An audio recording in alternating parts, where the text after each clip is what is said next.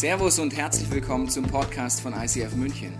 Wir wünschen dir in den nächsten Minuten eine spannende Begegnung mit Gott und dabei ganz viel Spaß.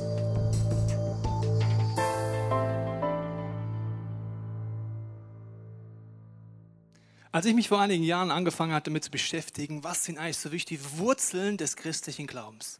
Nicht das, was habe ich gehört in der Kirche, nicht was habe ich für Vorstellungen, sondern wenn ich ganz versucht zurückzugehen, was steckt dahinter? Und als ich dort geforscht und gesucht und gefragt habe, war ich auf der einen Seite, muss ich dir wirklich sagen, schockiert. Auf der anderen Seite überrascht, was ich dort rausgefunden wurde, weil als ich gemerkt habe, so Aussagen von Jesus, dass im Zentrum eines lebendigen christlichen Glaubens um eine Beziehung geht. Nicht um Regeln, nicht um eine Religion, nicht um irgendwelche Dinge richtig und falsch, sondern um eine Beziehung, um eine Liebesbeziehung mit diesem Gott, den ich gar nicht sehen kann. Und eine Beziehung, egal ob sie mit Gott ist oder mit unseren Freunden oder mit meiner Frau oder mit wem auch immer, ist Kommunikation die größte Herausforderung. Wenn du vor zwei Wochen da warst, hast du es mitbekommen. Es geht einfach darum, dass Kommunikation der Beziehungskiller Nummer eins ist. Da, wo wir uns nicht verstehen, da, wo Missverständnisse sind, da, wo wir uns verletzen, Kommunikation nicht gelingt, gehen Beziehungen kaputt. Da, wo sie gelingt, blühen sie auf. Und heute geht es um das zentralste Kommunikationstool des Christentums. Es ist auch eines der meist missverstandensten, falsch eingesetzten und ich weiß noch, was ich noch für Wörter finden soll, äh, Tool, das es gibt. Wenn du die Bibel hörst, denkst du, ja, Vorsicht und du hast recht. Von diesem Buch wurden Kreuzzüge abgeleitet, Unterdrückung der Frau über Jahrhunderte. Dort wurden Theologien abgeleitet, wo du denkst, alter Falter, ist das schräg. Und die haben alle Bibelstellen verwendet. Ich muss dich jetzt da ein bisschen schockieren. Wenn du sagst heute, ja, ich bin Christ, ja, warte mal, Tobias, die Bibel, Wort Gottes. Ja, aber wenn du nicht weißt, wie man sie verwendet, kriegst du große Probleme. Und wenn ich eine Umfrage machen würde, heute mal kurz hier so eine ehrliche Umfrage, unter denen, die sagen, sie sind Christen, wer findet es wichtig, Bibel zu lesen als Christ? Würde sich jeder melden. Dann sage ich, wer liest gerade in der Bibel? Äh, hab schon mal. Und je länger man Christ ist, desto mehr hat man dann Vorstellungen. Ich sage es mal für Leute, die mit Gott noch nicht so viel zu tun haben. Es gibt dann so Wörter wie stille Zeit dafür. Das muss man machen. Und als ich zum ersten Mal gehört, dass man als Christ stille Zeit machen muss, dachte ich, ich bin aber laut. Und ich bin hyperaktiv. Wie still. Morgens still. Ah, da ist wirklich still. Und unsere Vorstellung von der Bibel können auch so bringen, dass viel Frust auch ist und schlechtes Gewissen. Und wir wollen heute das auspacken, weil es ist ein Kommunikationstool. Und es gibt viele Vorstellungen, wie ein junger Mann kommt letztens zu mir und sagt, ja Tobias, wie ist das denn im ICF? In dieser Kirche nehmt ihr die Bibel wörtlich. Also ich habe gesagt, es ist ein Kommunikationstool und dann habe ich zu ihm gesagt, also wir nehmen sie nicht wörtlich, wir nehmen sie ernst schaut er mich mit großen Augen an und sagt, was meinst du damit? Man muss sie doch wörtlich nehmen. Habe ich gesagt, okay, du sagst, du nimmst sie wörtlich. Ich beweise dir gleich mit zwei Aussagen, dass du es nicht tust. Doch, mache ich. Habe ich gesagt, okay, nehmen wir mal eine Aussage von Jesus. Fangen wir ganz einfach an. Jesus sagt, ich bin die Tür. Wörtlich heißt, ich stelle mir so einen Türrahmen vor, eine Tür drin, einen Türgriff und sage, Servus Christi, ich bin Jesus, der Verstandene. Ich sehe halt aus wie eine Tür, bisschen suboptimal, aber was soll man machen? Hagebaumarkt sponsert mich. Also, also es ist die Frage, das kann es ja nicht sein. Sagt, ja, das ist ja was anderes. Sag ich, okay, wenn du in die U-Bahn einsteigst, schnappst du das Mikrofon vom U-Bahn-Schaffner und sagst, Achtung, Achtung, eine Durchsage, bitte alle Frauen, die gerade ihre Tage haben, vortreten, ich muss sie bitte steinigen. Ja, nee, mach ich nicht. Äh, es gibt aber so eine Bibelstelle, das weißt du schon, gell? U-Bahn kommt nicht vor, kann ich dich beruhigen, aber der Rest wörtlich nehmen. Wir glauben auch oft in der Kommunikation, nicht nur wenn es niedergeschrieben ist, dass wir es wörtlich nehmen, auch wenn wir miteinander kommunizieren, das gleiche Problem. Natürlich habe ich dich verstanden, aber wir meinen damit, du sagst etwas, ich interpretiere etwas in das Gesagte rein und denke, ich habe dich verstanden. Übrigens bei dem Buch genau das Gleiche.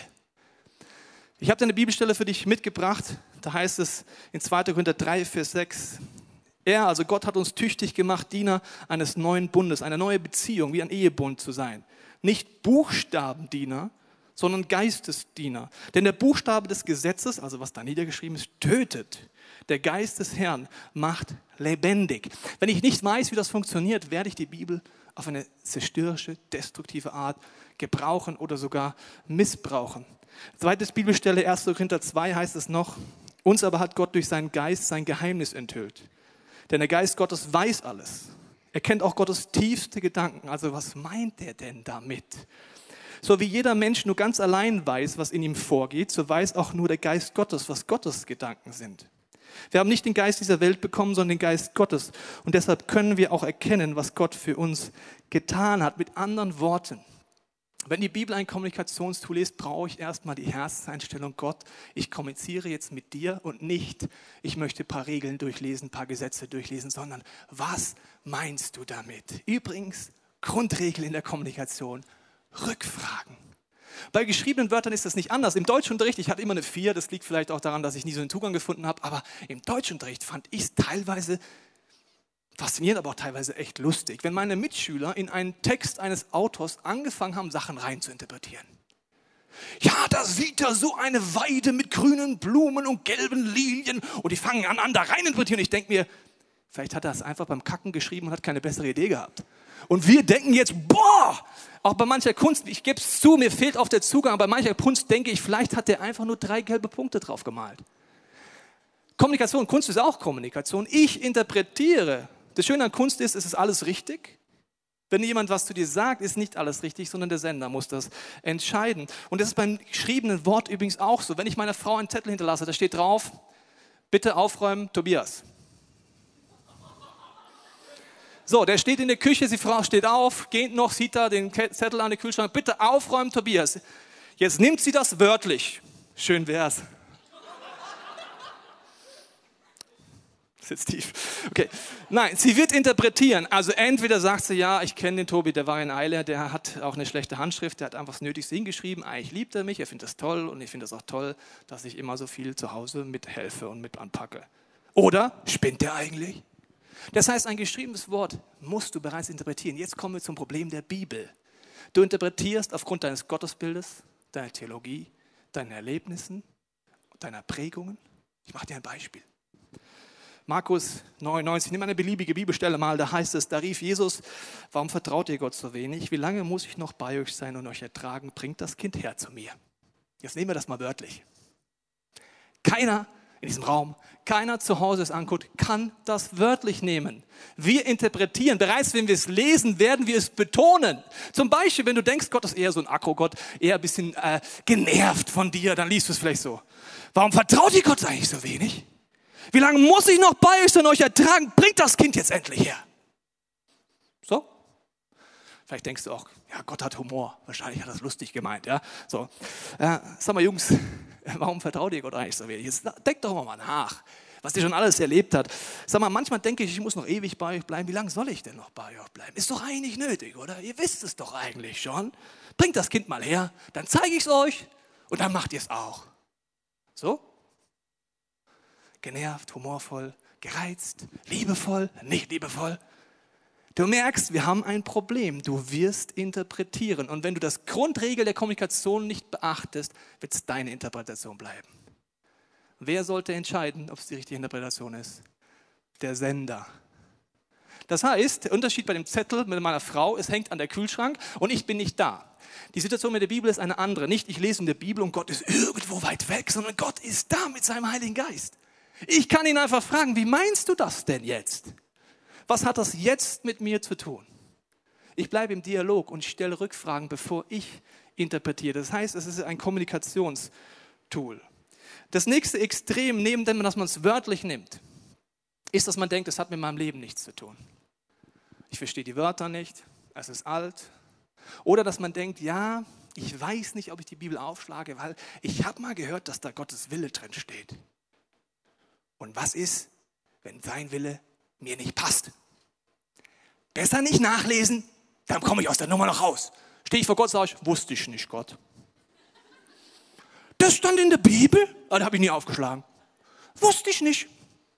Probieren meine Schüler auch immer. Ja? Wusste ich nicht mit der Hausaufgabe. Ich weiß immer, dass sie es wussten, aber gut, okay. Dahinter steckt das Bild, Gott möchte etwas Negatives zu mir. Zum Beispiel Berufung. Gott möchte, dass ich nach Afrika gehe, in einer Lehmhütte wohne, wenig esse und dreckiges Wasser trinken. Aber ich liebe doch Rindfleisch. Frisch, zart, bio natürlich. Ich will nicht nach Afrika. Verstehst du? Also wenn du es willst, Berufungssache. Aber ich nicht. Safari gut, aber ich mag Deutschland. Verstehst du? Ich mag München. Schickimicki-ticki. Mag ich. Und dann denkst du, du machst die Bibel auf, denkst dir, oh, jetzt kommt irgendetwas, was Gott nicht will. Das Missverständnis ist, der Wille Gottes ist, du bist zu einem Ebenbild geschaffen. Tief drin gibt es in dir ein Design. Und die Bibel zeigt dir, wie du eigentlich tief drin gemacht bist. Zum Beispiel Großzügigkeit. Du sagst, ich will nicht großzügig sein mit meiner Zeit, mit meinem Geld, mit meinen Gaben, dann steckt dahinter die Angst, ich komme zu kurz. Wenn ich dort frei werde, will jeder Mensch großzügig sein. Tief drin bist du so angelegt von Gott. Die Bibel hilft dir dort wieder hinzukommen und nicht dich zu verbiegen. Diese Extreme gibt es oft und die halten uns zurück, uns darauf einzulassen. Und ich möchte mit dir jetzt ein bisschen eintauchen in dieses Buch und mit dir gucken, wie kann man es jetzt verwenden als Kommunikationstool. Auf der einen Seite ist es ein sehr großes Buch. Ich sage dir mal ein paar Fakten. Es hat 66 Bücher, 1189 Kapitel, 31.171 Verse, 750.000 Wörter, 4,5 Millionen Zeichen. Das ist relativ viel. Ich habe dir eine Grafik mitgebracht, das macht es ein bisschen komplexer, weil dieses Buch ist faszinierend. Diese Grafik zeigt dir einmal unten diese weißen und grauen Striche. Das sind die verschiedenen Bücher in der Bibel. Je breiter, desto länger ist das Buch. Die Kapitel siehst du in der Länge nach unten. Je länger, zum Beispiel der längste, Psalm 119, ist der längste Strich. Das sind so die Bücher. Und dann gibt es Querverweise. Das heißt, wenn du ganz am Anfang der Bibel etwas liest, gibt es Verbindungen zum Ende der Bibel und überall rein, das sind diese Bögen. Das hängt zusammen. Eine unfassbare Vernetzung, wo Gott sagt, fang an zu suchen. Du wirst Dinge finden, die du nie damit gerechnet hättest, sie zu finden. Und ich möchte mit dir kurz einen Überblick geben wie es mit diesen Büchern ist, wenn du diese Bibel noch nie aufgeschlagen hast und denkst, ja, was passiert da? Und dazu habe ich dir ein ganz tiefes Bild, einen roten Faden mitgebracht. Und dieser rote Faden, siehst du hier, ist, äh, der Hobbyelektriker erkennt es gleich, ist eigentlich ein Elektrokabel mit drei verschiedenen Kabeln da drin. Das ist für mich das Bild, der rote Faden, den kannst du nur tief verstehen, wenn Vater, Sohn, Heiliger Geist dir helfen, dort einzutauchen, weil es ist ein Kommunikationstool. Gottes Ideen besser zu verstehen. Der Basti hilft mir mal bitte kurz hier auf dieser Bühne diesen wunderbaren Faden aufzuhängen, weil ich habe nur eine Hand und er hat zwei frei. Das ist schön, danke Basti. Der rote Faden, wie geht der durch die Bibel? Auf der einen Seite habe ich ja gesagt, es kann ein einzelner Vers sein, der mich anspricht und es ist in dem Moment etwas für mich. Das ist einfach in dem Moment zeigt mir Gott etwas. Meine Frau kommt letztens zu mir und sagt, Tobi, ich habe eine krasse Stelle gelesen. Da heißt es, ich will keine Opfer, sondern Barmherzigkeit. Der Kontext ist ein bisschen anderer. Und dann sagt, er, sagt sie zu mir, ich glaube, es ist wichtig, dass wir darüber nachdenken, wo fühlen wir uns gerade als Opfer und sind nicht barmherzig mit uns. In diesem Moment, wo diese Bibelstelle lebendig eine Interpretation vom Heiligen Geist, die gleiche Bibelstelle kann morgen etwas komplett anderes bei mir auslösen. Merkst du das? Es geht nicht um Wissen. Ah ja, gut, da steht, Jesus kam, sah und siegte, sagte, Christi, Pfirti, Tschüss. Aha, sondern es soll mich ansprechen. Und jetzt gehen wir mal in diese Geschichte rein, den roten Faden. Wir fangen vorne an, vielleicht weißt du, es ist die Schöpfungsgeschichte. Die Schöpfungsgeschichte mit einer Bildersprache beschreibt Gott, was wir, wie wir als Ebenbild von Gott geschaffen sind. Das sind die ersten Seiten der Bibel. Dann kommt die Geschichte von einem Volk Israel. Es sind Beispiele, Erzählungen von einzelnen Menschen. Es sind Gesetzestexte, wo es darum geht, was führt zum Leben, was führt zum Tod. Und die Bibel ist der Meinung, dass diese Stellen für dich und für mich wichtig sind, um es besser zu verstehen, was Gott vorhat. Dann kommt der erste Bund, wenn man weiterlesen würde. Gott geht mit Menschen einen Bund ein, die sagen, ich will auch diese Beziehung mit Gott eingehen. Das ist eine Entscheidung. Dann, wenn du weiterlesen würdest, käme die Weisheitsliteratur, die Psalme, das sind Lieder. Dann kommen die Sprüche und äh, Prediger. Da geht es um Alltagsweisheit. Wie kann das Leben funktionieren zwischen Mann, Frau, Kinder? Und dann kommen die Propheten. Dort geht es darum, dass Gott Dinge vorhersagt, die teilweise schon eingetreten sind und teilweise noch geschehen. Diese Spannung ist, wo Gott Infos gibt, Background-Infos über dein und mein Leben. Und dann kommt eine Phase, wo ich froh bin, dass ich nicht auf dieser Erde war. Ich nenne sie Stille. 430 Jahre lang kommen keine biblischen Texte, Gott schweigt, eine sehr taffe Zeit. Und dann kommt etwas, was schon von Anfang an geplant ist, Gottes Sohn. In den letzten Wochen da warst, ging es um Jesus. Warum ist der so zentral? Wenn du übrigens das erste Mal die Bibel aufschlägst, empfehle ich dir, hier anzufangen, auch wenn es ungewöhnlich ist, in der Mitte des Buches anzufangen, weil alles andere versteht man nur aus dieser Perspektive. Der zweite Bund kommt, dass Gott sagt, jeder Mensch auf der ganzen Welt der diesen Jesus erkennt und ihn annimmt, kann eine Gottesbeziehung aufbauen. Bist du ein bisschen im Stress, Basti? Gut. muss was tun für dein Geld hier. Dann kommt Gemeindegründung. Das ist kurz danach, äh, wird die erste Gemeinde, messianisch-jüdische Gemeinde gegründet und ein Movement entsteht, wo Jesus seine Kirche baut, die unfassbar ist und unlimitiert ist. Und an diese Kirchengemeinden, die multiplizieren sich und Briefe werden geschrieben. Briefe an ganz konkrete Kirchengemeinden, wo Leute schreiben, Tipps gehen, wie der Glaube, wie das Fundament diesem Glauben funktioniert. Im Endeffekt sowas wie die Move-Serie, nur angewandt auf konkrete Kirchengemeinden. Und dann kommen die letzten zwei Sachen, wenn du weiterliest, das Buch Offenbarung. Das Buch Offenbarung bezeichnet den Teil, was passieren wird, bevor Jesus das zweite Mal wiederkommen wird. Es geht auch um Endzeit, heißt das. Das ist so ein Begriff, was passiert, bevor diese Welt eines Tages nicht mehr existieren wird. Auch das ist nach vorne gerichtet, sehr interessante Punkte. Und wenn du das anguckst, diesen roten Faden, merkst du, okay, ich kann mich auf der einen Seite orientieren, auf der anderen Seite gibt es mir nur einen ersten Überblick, um zu sagen, okay, hier kann ich anfangen, tiefer einzutauchen. Am Ende vom Tag geht es Gott immer darum, dass Kommunikation funktioniert, damit du ihn besser kennenlernst, seine Ideen die Beziehung aufblüht zu ihm.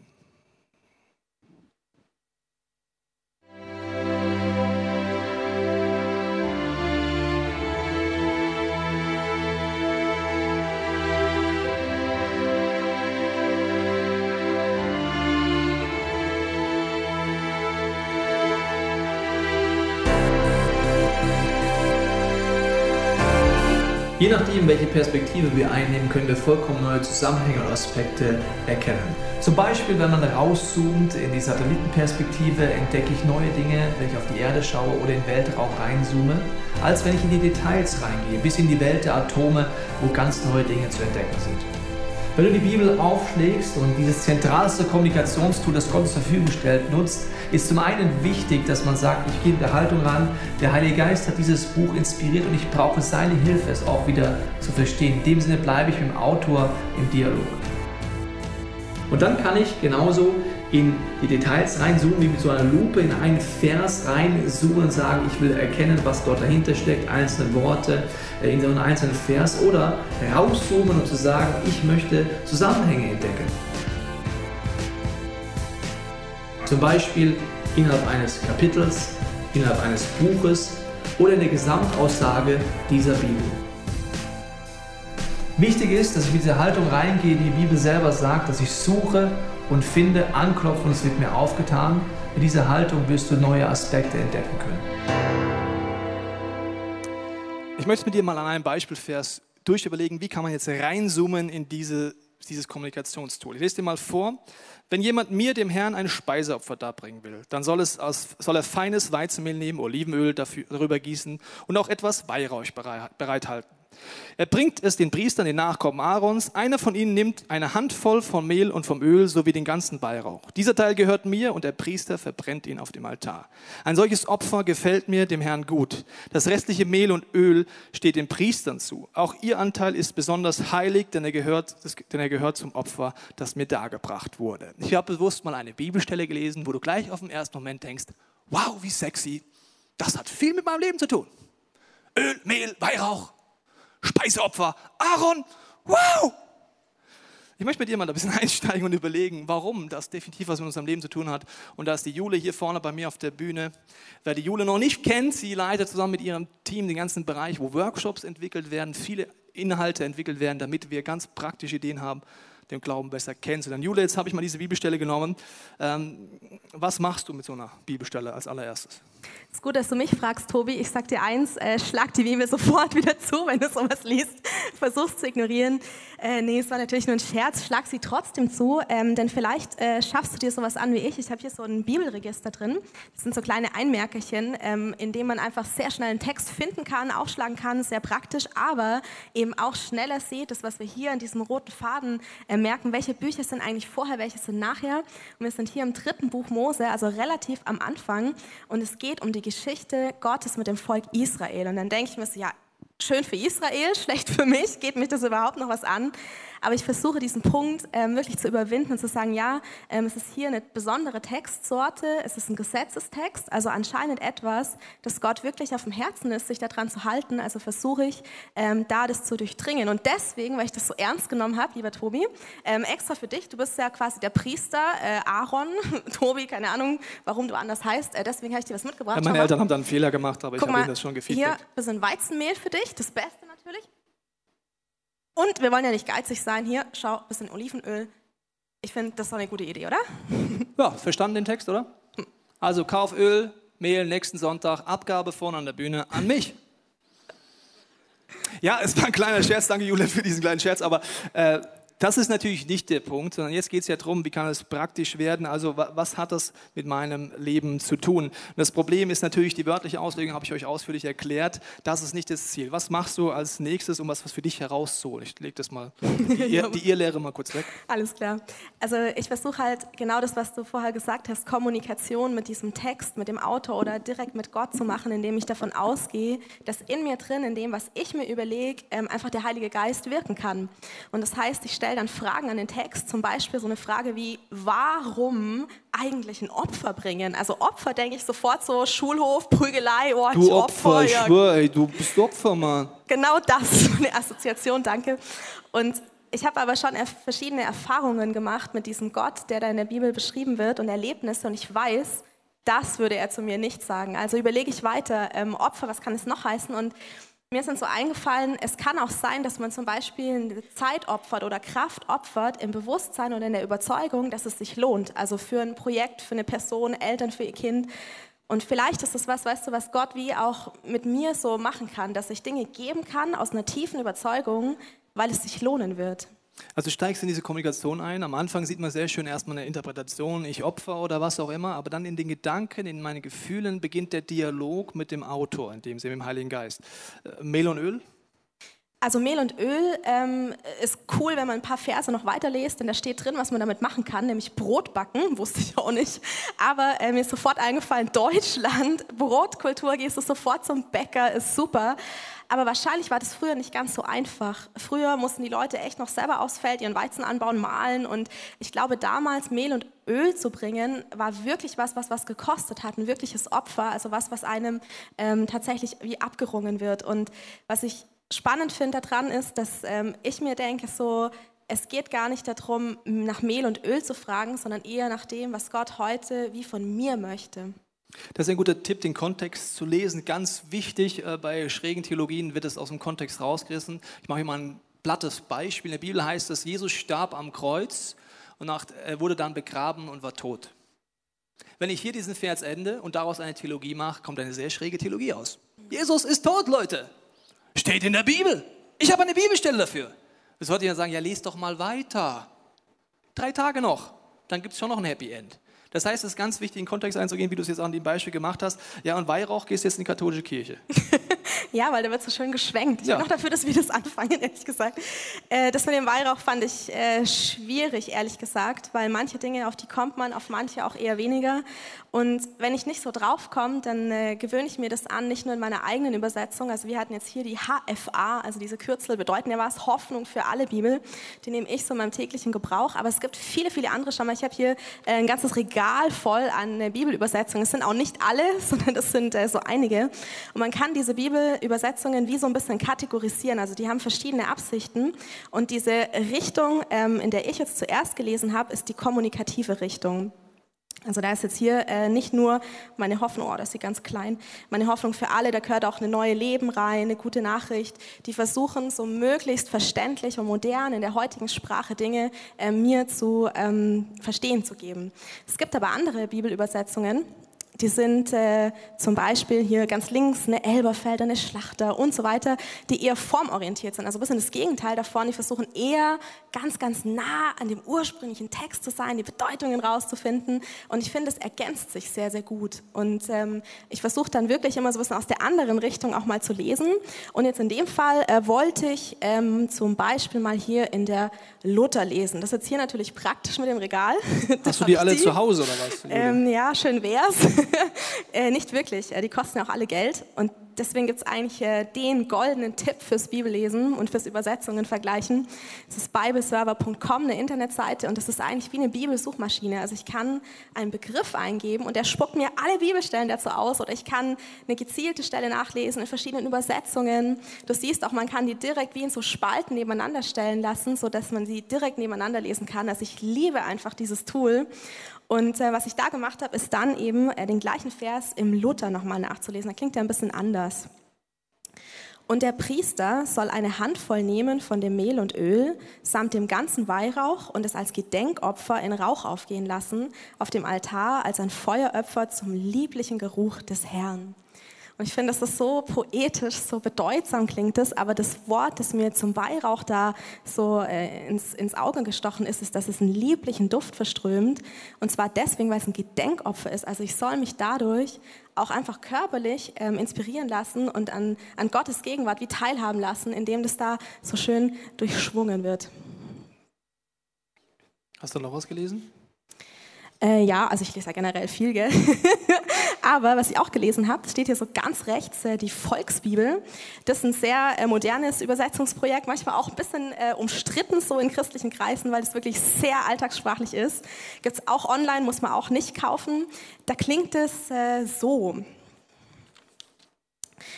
Einer von den Priestern bringt dann eine Handvoll von dem Kram zu dem großen Tisch, dem Altar. Auf dem Tisch wird das dann verbrannt und auch wenn das nur ein Teil vom Ganzen war, bedeutet es, dass alles ein Geschenk für Gott ist. So soll ein Essensopfer durchgezogen werden, auf das Gott steht und was ihm echt gefällt. Den Rest von dem Zeug kriegen die Priester geschenkt. Das ist etwas ganz Besonderes, es ist heilig, weil es Gott geschenkt wurde. Was hast du aus dem Zeug jetzt rausgelesen? Also ich finde das schon interessant, da ab und zu mal reinzuschauen, weil es ganz anders ist. Und was mir da auffällt, meine erste Assoziation zu Opfer war ja eher so, ja, das kostet was, das ist auch ein bisschen anstrengend. Aber hier steht drin, es ist ein Geschenk, es ist was Besonderes und so eine Kultur der Großzügigkeit ist was, was zum Aufblühen führt. Also auch wieder ganz inspirierend, ähm, da wirklich immer ein bisschen nachzulesen. Also man sieht bereits, die verschiedenen Übersetzungen ist eine Möglichkeit, sich auf die Suche zu begehen. Und nicht, weil einer der Übersetzer jetzt recht hat, sondern das ist normal auch in unserem Sprachgebrauch in Europa, nenne ich mal englische Sprache. Das Wort Face bedeutet nicht nur Gesicht, sondern Antlitz oder Oberfläche. Was bedeutet Face? Man muss überlegen, was meint der jetzt damit? Das heißt, das sind verschiedene auch Interpretationen von Menschen und je mehr, das ist wie so eine Gruppendiskussion, die ich alleine führen kann. Mhm. Die kann ich natürlich auch mit meinen Freunden führen, weil man unterschiedliche Perspektiven zusammenbringt. Wie würdest du jetzt sagen, was gibt es noch für Tipps oder Hilfsmittel? Also, wenn du mir die Frage stellst, solltest du viel Zeit mitbringen. Denn ich habe wirklich, ich habe tausende Tipps und ich liebe es einfach auch in der Bibel zu forschen und da tiefer reinzudringen. Und weil wir hier gar nicht so viel Zeit haben, äh, wird es ein wunderbares zweites Arbeitsheft geben zu dieser Move-Serie. Das kommt zum Herbst, Winter raus, wenn wir alles noch mal ein bisschen ausführlich erklären. Ähm, allerdings äh, dauert es noch ein bisschen bis dahin. Und deswegen gute Nachricht, es gibt ein Small Group Programm ähm, ab morgen, das wird den Leitern zugeschickt und auch für diejenigen, die nicht in der Small Group sind, können es einlesen auf der Seite, auf unserer Homepage icfmünchen.de, sie ist auch gleich ein Link eingeblendet und da kann man sich das dann runterladen. Da sind dann so Infos drin, auch zu diesem roten Faden, das ging ja auch alles recht schnell, noch mehr dazu, auch mehr Bibellese-Tipps, mehr Materialien. Und vielleicht so ein Tipp, den äh, ich gleich hier mitgebracht habe. Und zwar, wenn man wirklich mal so ein bisschen Geld ausgeben will, investieren will, würde ich raten, eine Studienbibel zu kaufen. Es gibt da auch sehr unterschiedlich. Ich habe mal zwei mitgebracht, ähm, die ich ganz spannend finde. Und zwar weil du mit der Sprache gerade gesagt hast, Tobi. Ähm, jetzt sind wir ja alle keine Hebräisch- und Griechisch-Cracks, äh, also ich übrigens auch nicht. Und deswegen ist diese Studienbibel von der Elberfelder gar nicht so schlecht, denn ähm, da wird nach diesem formorientierten Ansatz ähm, griechische und hebräische Sprache untersucht und äh, aufgeschlüsselt, sodass man verstehen kann, welcher ähm, Bedeutungsgehalt so dahinter steckt. Also das ist eigentlich sehr gut, sehr wissenschaftlich. Und wer sagt, oh, so dieses intellektuelle Zeug ist mir irgendwie zu kompliziert, auch eine gute Idee. Andere Studienbibel, anderer Ansatz, die Begegnung fürs Leben ähm, ist eher so dieses kommunikative, und was sie äh, Studienbibel anders macht, ist, dass sie eher so biblische Personen, Zeitleisten, Geschehnisse zusammenfasst und mir als Leser wie so Fragen stellt und es mir leichter fällt, in diese Kommunikation mit dem Text reinzukommen. Sehe schon, du könntest auch in so einer, ähm, wie sagt man da, nicht Kochsendung, aber Werbesendung auch kaufen Sie heute. Teleshopping. Kaufen Sie zwei, gegen sie billiger. Also ja, das ist natürlich etwas, wenn, äh, wenn man so historische Hintergründe, wie du gesagt hast, da braucht man natürlich Informationen. Ähm, wie, wie würdest du jetzt sagen, vielleicht so als nächsten Schritt, wie, wie wird es für dich konkret? Also es ist ja ein Lebensstil, jetzt habe ich da erst Ideen. Und jetzt? Also ich gehe grundsätzlich davon aus, dass die Bibel einfach eine geniale Chance ist, dass ich Gott persönlich kennenlernen kann und auch erleben kann. Und viele Leute sagen immer zu mir, Mann, Jule, wenn ich mal Jesus kennengelernt hätte, so live hätte ich ihn fragen können, dann denke ich mir ganz ehrlich, Jesus hätte ich erstmal anrufen müssen, dann hätte ich ein Date mit ihm machen können und vielleicht hätte er eine Stunde für mich gehabt. Es ist doch viel, viel cooler, dass wir heute ganz quadratisch, praktisch und gut ähm, die Bibel in die Hand nehmen können und da ist Gott einfach 100 Prozent drin erlebbar. Und es gibt so einen Lieblingsbibelvers ähm, von mir, der ist für mich wie so ein Versprechen. Der steht im ersten Teil im äh, Buch Jesaja 55. Genau so ist mein Wort. Es bleibt nicht ohne Wirkung, sondern erreicht, was ich will. Und es führt das aus, was ich ihm aufgetragen habe. Und ich nehme das wirklich sehr ernst, weil ich mir denke, ich will diese göttliche Zusage, dass das, was hier drin steht, lebendig wird. Ich will das einfach in meinem Leben. Und bei dieser Öl-Mehl-Geschichte dachte ich mir, ja, pf, keine Ahnung, aber was ich verstehen kann, ist das Prinzip dahinter. Es geht darum, die Dinge, die ich habe, Zeit oder Kraft oder irgendwelche Dinge, einfach weiterzugeben und darin Gottes Kraft zu erleben, indem ich äh, einfach für jemand babysitte, mein Auto verleihe, in die Kirche investiere, was auch immer. Und als ich das jetzt diesen Vers ähm, nochmal gelesen habe, im 3. Mose, habe ich noch ein bisschen weiter gelesen, da kommt nicht nur Brot vor, sondern auch Kuchen. Und meine Idee, meine Anregung war einfach, Kuchen zu backen und den ins Büro mitzunehmen und neben die Kaffeemaschine zu stellen. Und du das warst ist das. Ja, ich war das. Du solltest, mehr Das hat Bibel, du solltest geschmeckt. mehr Bibel lesen, Jule. Also ich bin wenn Ja. da solche Sachen rauskommen aus der Kuchen. Voll, Ja. und so simpel kann das manchmal sein. Also du, man merkt es, was die Julia uns so erklärt, ist nochmal genau dieses. Man ist im Dialog in seinen Gedanken, man forscht nach, man hinterfragt und dann wird es am Ende sehr, sehr, sehr äh, praktisch. Ähm, als letzte Frage an dich, also mir geht es ja so, manchmal finde ich Bibellesen echt bescheiden, Ach. manchmal ist das wirklich prickelnd. Wie kann man das frisch halten? Ja. Also ich glaube, es ist ganz normal. Mir geht es auch manchmal so und das ist normal, auch wenn man so vielleicht das erste Mal anfängt, Bibel zu lesen, dass man so Frustmomente hat und Dinge auch nicht versteht. Und dann denke ich mir einfach, das Wichtigste ist, immer an dem dran zu bleiben, was man versteht und was einen interessiert. Und ich glaube, was vielleicht noch so eine Idee ist auch, dass man vielleicht auch so andere Methoden, ähm, da gibt es übrigens auch wieder ganz viele in unserem tollen Smargo-Programm, ausprobiert, die es einem leichter machen. Zum Beispiel ähm, gibt es die wunderbare Glow-Bibel, nicht Klo, sondern Glow. Da kann man wirklich so 3D-Touren durch die Bibel machen, kann da durchsurfen, das ist ein Programm für den Computer und einfach so immer wieder so Ideen auszuprobieren, was kann ich tun und vielleicht auch immer so mit dieser Erwartungshaltung, ich begegne wirklich dem lebendigen Gott und vielleicht auf ganz natürliche Weise durch meine Gedanken, ganz unspektakulär durch Nachdenken oder durch Aufschlagen von so einer Studienbibel und das, was aber dabei rumkommt, der Impact ist einfach gewaltig. Ja, vielen Dank, Jule. Ich weiß, du könntest noch viel mehr erzählen, deswegen machst du auch viele Workshops in unserer Kirche, das ist gewaltig. Ähm, in diesem äh, Workbook wird es Hollywood-Lesen geben, biografisch lesen, also du musst unbedingt angucken. Vielen Dank, Jule, dass du äh, uns an, an diesem Beispiel mal mitgenommen hast, wie es praktisch werden kann, das Bibellesen. Das ist dein Applaus.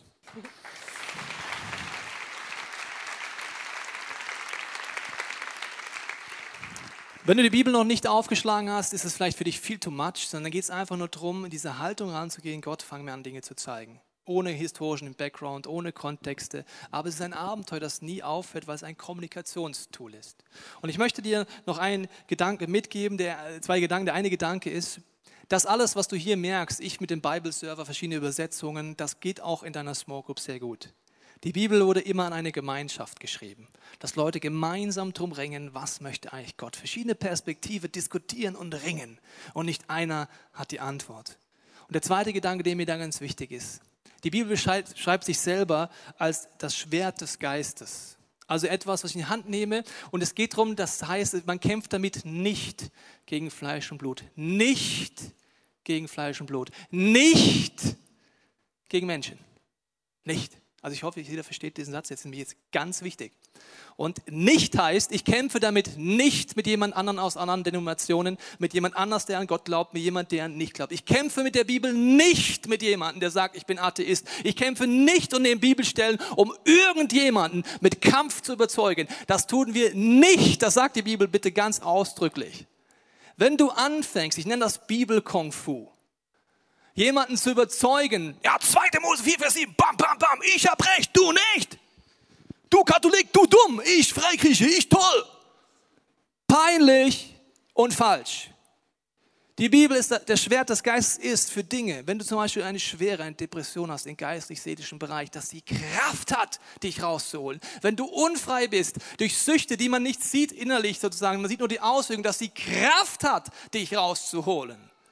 Aber nicht, damit du gegen deinen Bruder, deine Schwester, deine Freunde, Nicht-Christen, Christen anfängst zu kämpfen. Und das ist eines der Hauptprobleme, liebe Freunde der Kirchengeschichte. Und wenn du dich zu dieser Kirche zählst, dann bitte ich dich um eine Sache kämpfe niemals theologisch. Paulus sagt zu Timotheus, kämpf nicht um Dinge, wo, der Unterschied, wo es keinen Unterschied macht. Liebe Menschen, erzähl aus deinem Leben, gib Zeugnis und hab die Demut, dass dein Erkenntnis Stückwerk ist.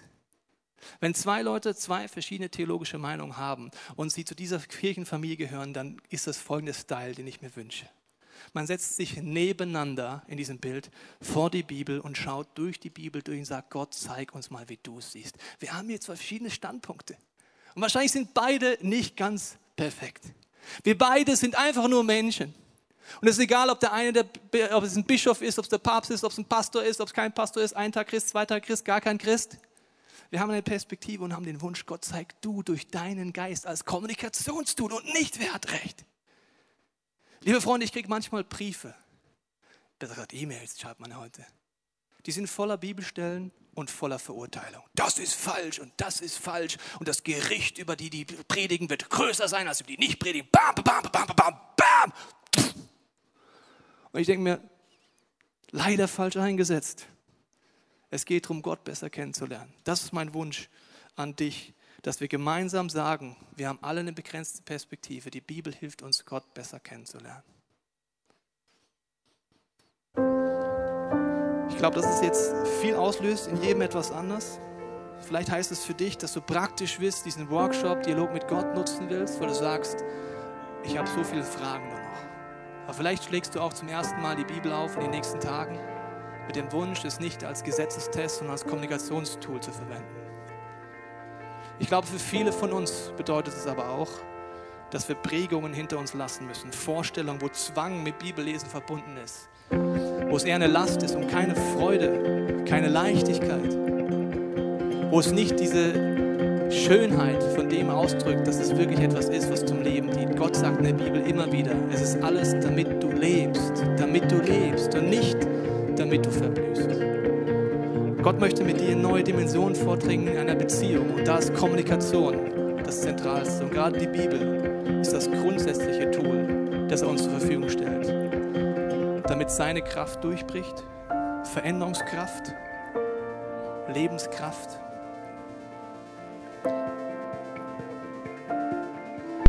Ich möchte dich einladen, an diesem Punkt zu überlegen, was dein Schritt ist.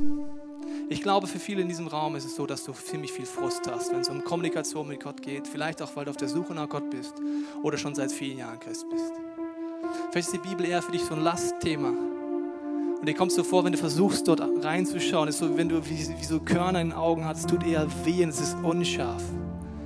Dann kannst du die nächsten Minuten nutzen und sagen, Gott, ich will da Durchbrüche erleben. Die Bibel ist etwas für uns, was etwas Schönes sein muss. Und das sage ich mir zuallererst, weil ich kenne diese Phasen wo ich mal viel lese, mal nichts lese, wie in jeder Beziehung auch. Es gibt eine Bibelstelle, die fordert mich raus, weil sie von dieser Schönheit berichtet. Dort heißt in Hesekiel, Gott sprach zu mir, du sterblicher Mensch, iss, was du vor dir siehst. Ja, iss diese Buchrolle, in dieser Bildersprache, diese Bibel. Dann geh zum Volk Israel, rede zu ihnen. Gott gab mir die Rolle und ich öffnete den Mund, um sie zu essen. Dabei sagte, iss dieses Buch und füll deinen Bauch damit. Ich aß es und schmeckte süß wie Honig. Mit den anderen Worten, es ist etwas Positives, etwas Lebensspendendes. In den nächsten Minuten wird die Band einige gesunde Gebete spielen.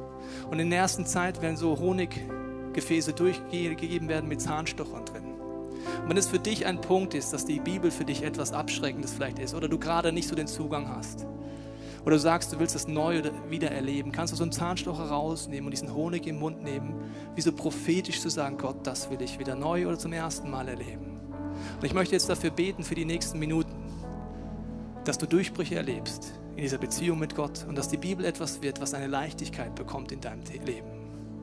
Jesus, ich danke dir, dass du deine Hand ausschreckst, dass du dein Herzen klopfst. Ich danke dir für die drei Personen, die jetzt hier drin sitzen und sagen, Jesus, ich möchte dorthin kommen, dass ich deine Gedanken rausfinde. Ich möchte deinen Willen rausfinden. Ich möchte mein Leben dir anvertrauen und ganze Sachen mit dir machen. Ich bete aber auch für jeden anderen, der vielleicht schon lange mit dir unterwegs ist, dass diese Schwere weggeht von diesem Thema. In Jesu Namen binde ich jede Macht der Finsternis, die dich abhalten will, in neue Dimensionen der Kommunikation und der Beziehung mit Gott durchzubrechen. Du brauchst kein Theologiestudium, du brauchst kein Wissen, du brauchst nur das Herz, das sagt, Gott, was bewegt dich? Was denkst du? Ich möchte nachfragen. Ich bete, dass deine Gedanken meine werden, dass du mich leitest, wenn ich diese Bibel aufschlage. Ob es ein Text ist, ein Vers ist, ein Satz ist, ob es Zusammenhänge sind, ob es Themen sind. Ich danke dir, Heiliger Geist, dass in den nächsten Minuten du jeden von uns an die Hand nimmst. Und wenn wir diesen Honig in den Mund nehmen, uns eine Sehnsucht schenkst, wie noch nie in unserem Leben, dir zu begegnen. Wir hoffen, dass dir diese Predigt weitergeholfen hat. Wenn du Fragen hast, kannst du gerne an info at icf-moenchen.de mailen und weitere Informationen findest du auf unserer Homepage unter www.icf-moenchen.de.